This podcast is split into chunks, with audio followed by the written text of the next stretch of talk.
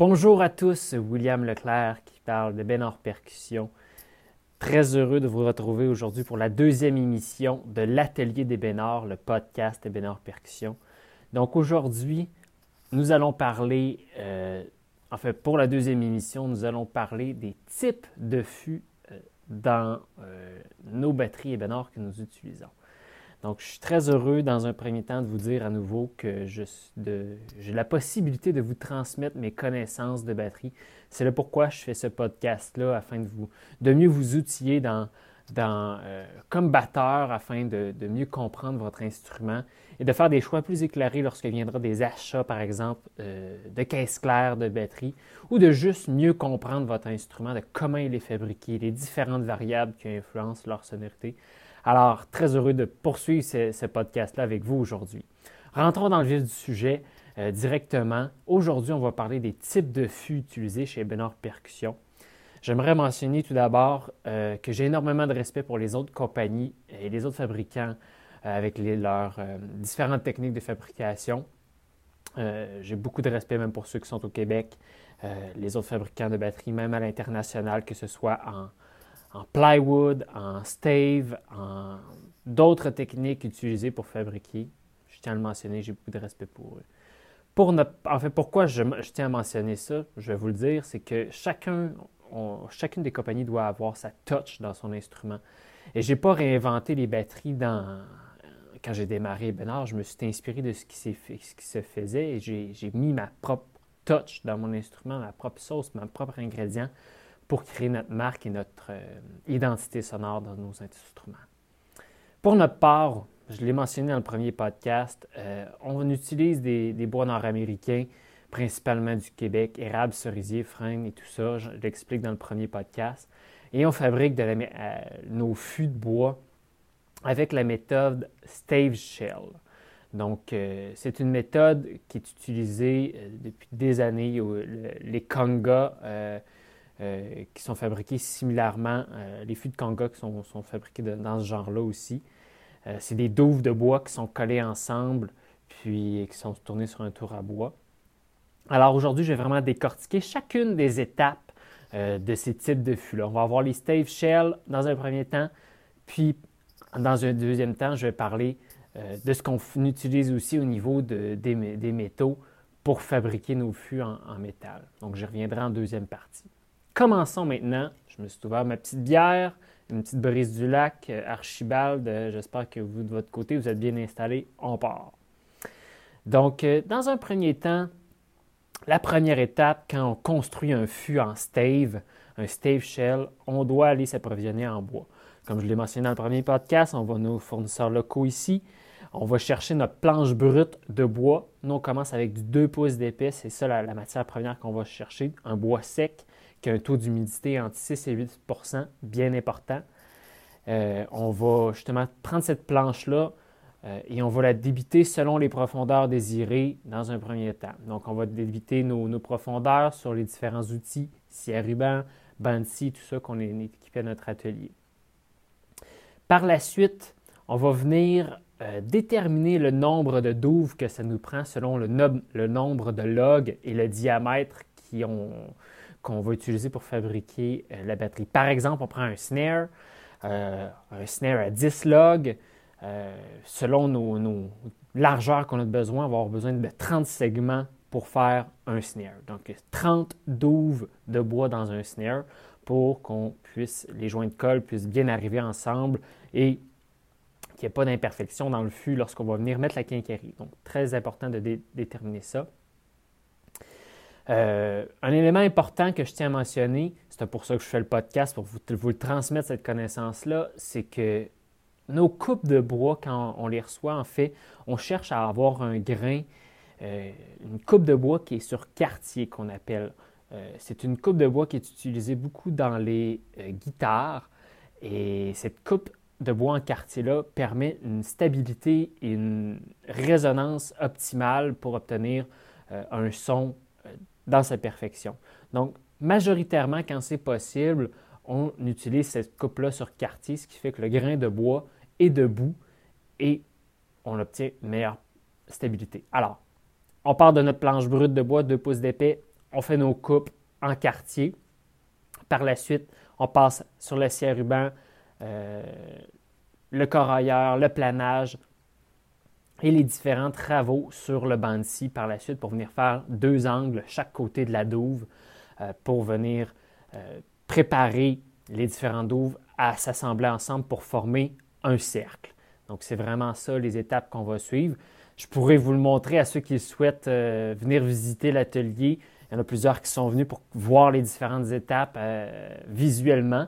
Je vais faire mon mieux pour vous les présenter euh, avec l'audio aujourd'hui. Alors, on passe, c'est ça, on a l'étape de Bansi. On a fait nos angles. À partir de là, on peut étaler nos, douves de bois, les amener euh, une dans l'autre pour qu'on puisse faire notre, notre cercle. Euh, une fois que le cercle est complété et, et prêt à assembler, qu'on a les bonnes dimensions extérieures, c'est bien important. Il faut se mesurer pour ne pas, pour pas se faire se tromper avant de tourner sur le dos à bois. Donc, on va faire une validation euh, de, notre cercle, si on est aux bonnes dimensions.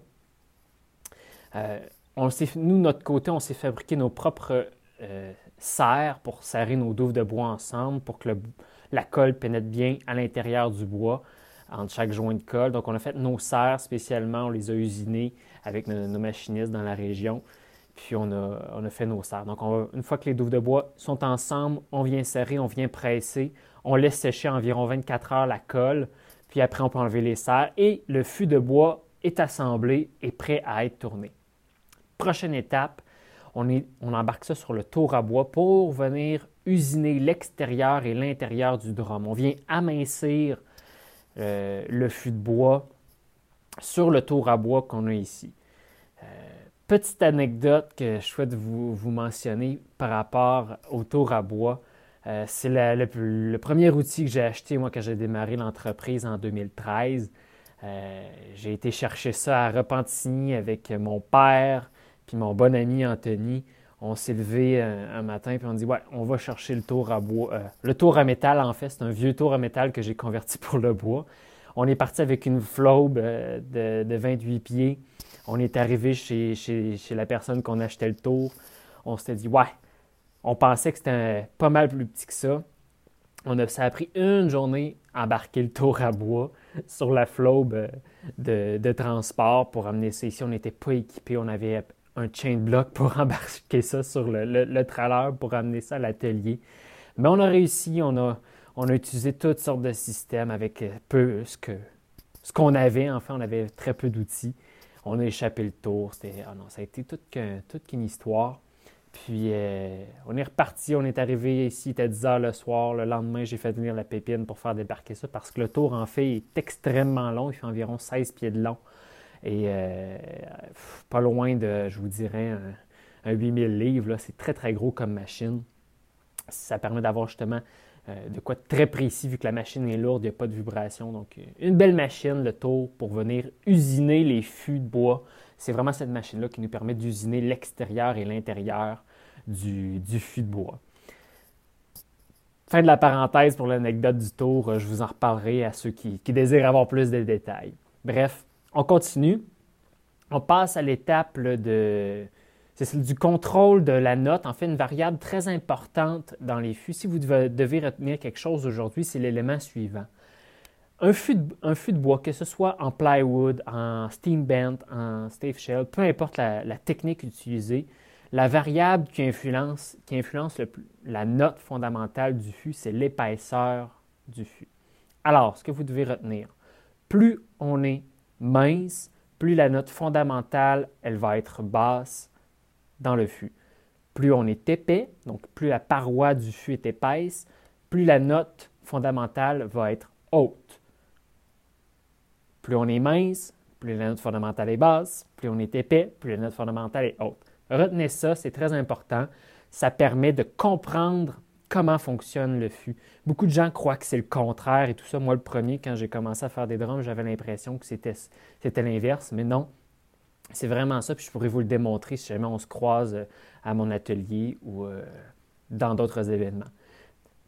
élément très important à contrôler.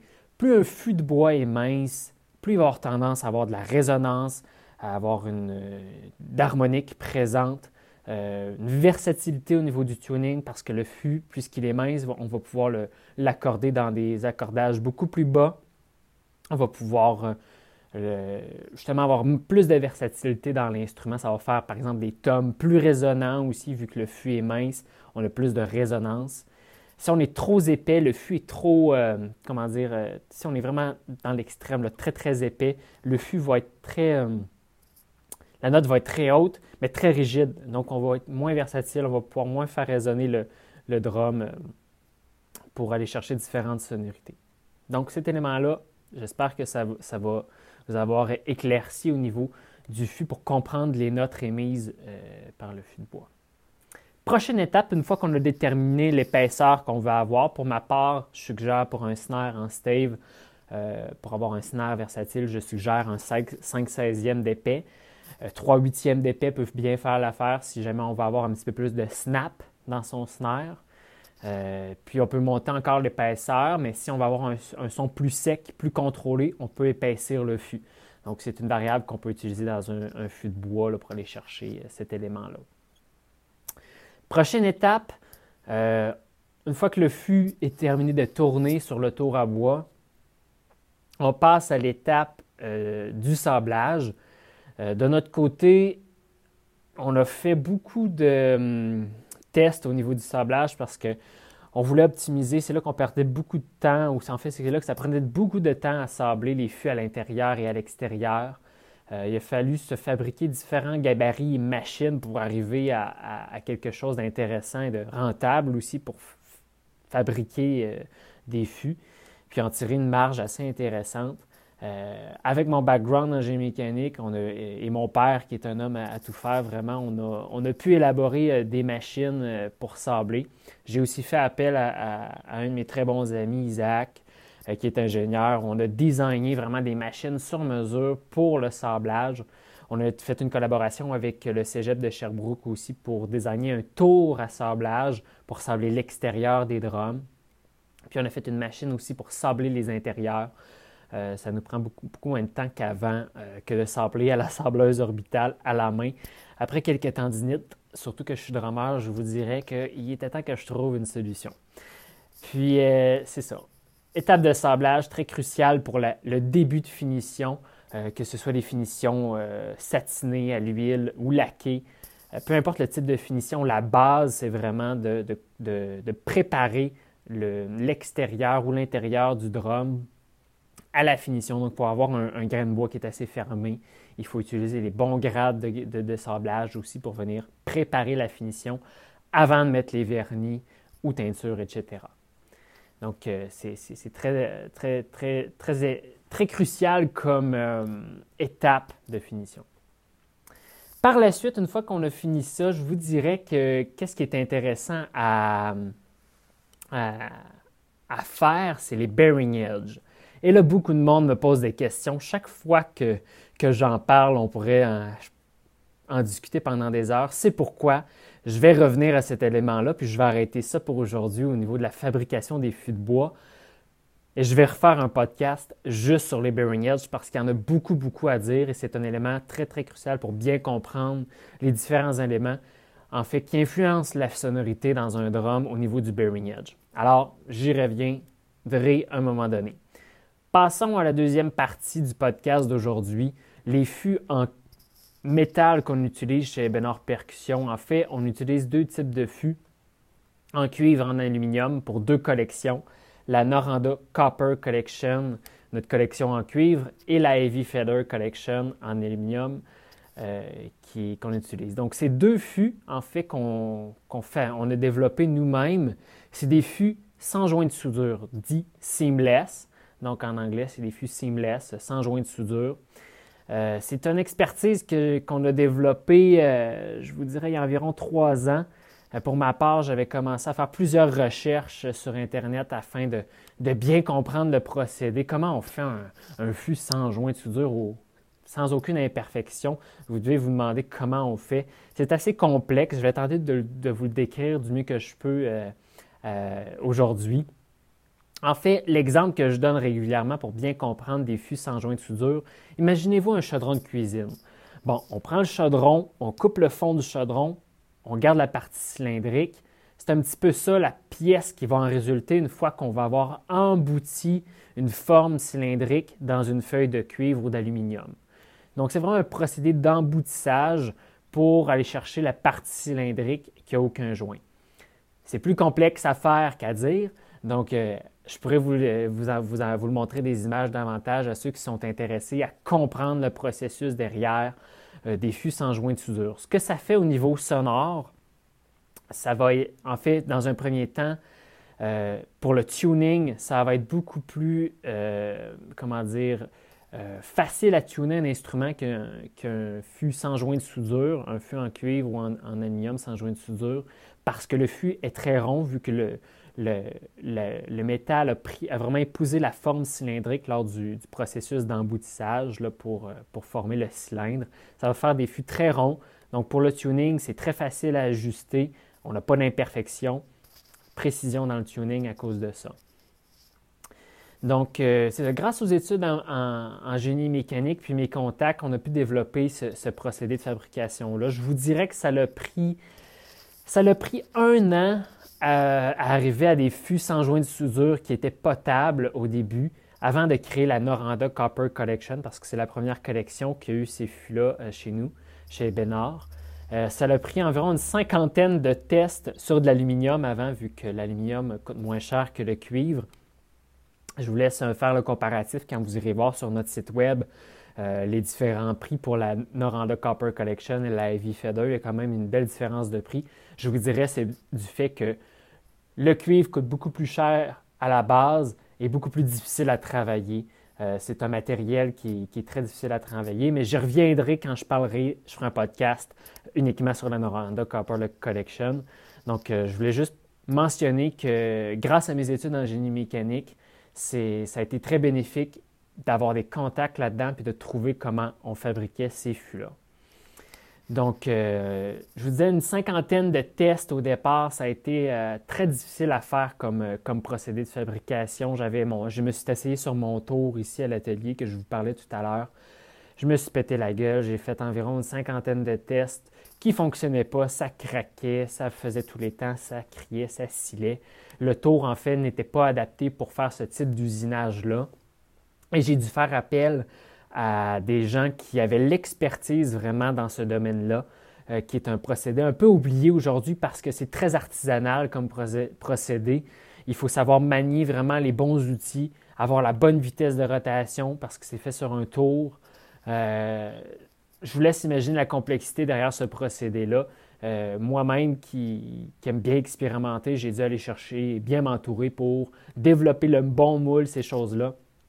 Et après un an de recherche et développement, j'étais très fier de lancer au Drumfest, justement à Ralph Angelillo, euh, il y a environ trois ans, la Noranda Copper Collection. Donc, euh, je, reviendrai un peu plus en détail euh, de, ce procédé-là. Donc, j'espère que ça vous a aidé aujourd'hui à comprendre davantage comment nos fûts ici chez Bénard ils sont fabriqués, les différentes variables qui influencent la sonorité. j'espère que ça va vous aider à mieux comprendre votre instrument. C'est vraiment ça mon but avec l'émission, que vous soyez beaucoup plus en, mesure de, comprendre lorsqu'on va discuter de ces, euh, éléments-là euh, pour une fabrication sur mesure ou l'achat d'une collection euh, ou d'autres produits, parce que j'ai moi-même beaucoup de respect pour les autres, ce que les autres font sur le marché en ce moment. Donc, il me fera plaisir de vous aider puis de répondre à vos questions. Je vous invite à m'écrire sur mon site web, ma page Facebook, mon Instagram. N'hésitez pas à, m'écrire et euh, à me contacter avec vos questions suite à ce podcast-là. Il y en a beaucoup qui m'ont écrit euh, face au premier. Euh, je vous invite à faire la même chose. Écrivez-moi, ça va me faire extrêmement plaisir de vous parler et d'avoir vos commentaires face au podcast. moi, je suis très heureux de le faire, puis ça, me permet de vous, vous, offrir mes connaissances.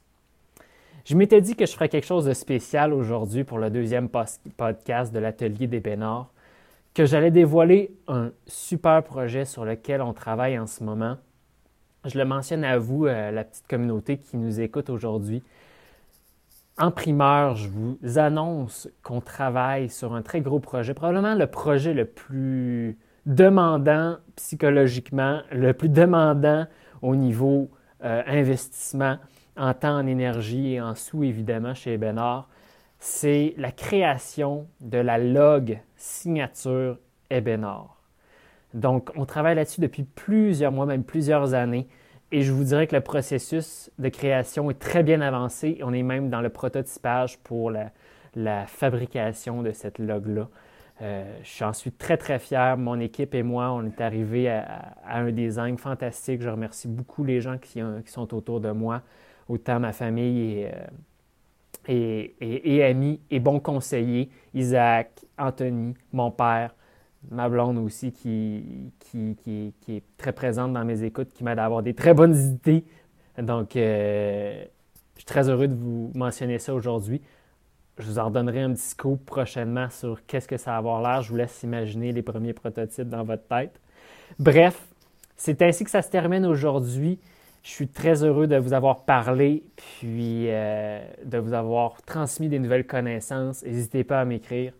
C'était William Leclerc pour l'Atelier des Bénards et les types de fûts. À très bientôt. Au revoir.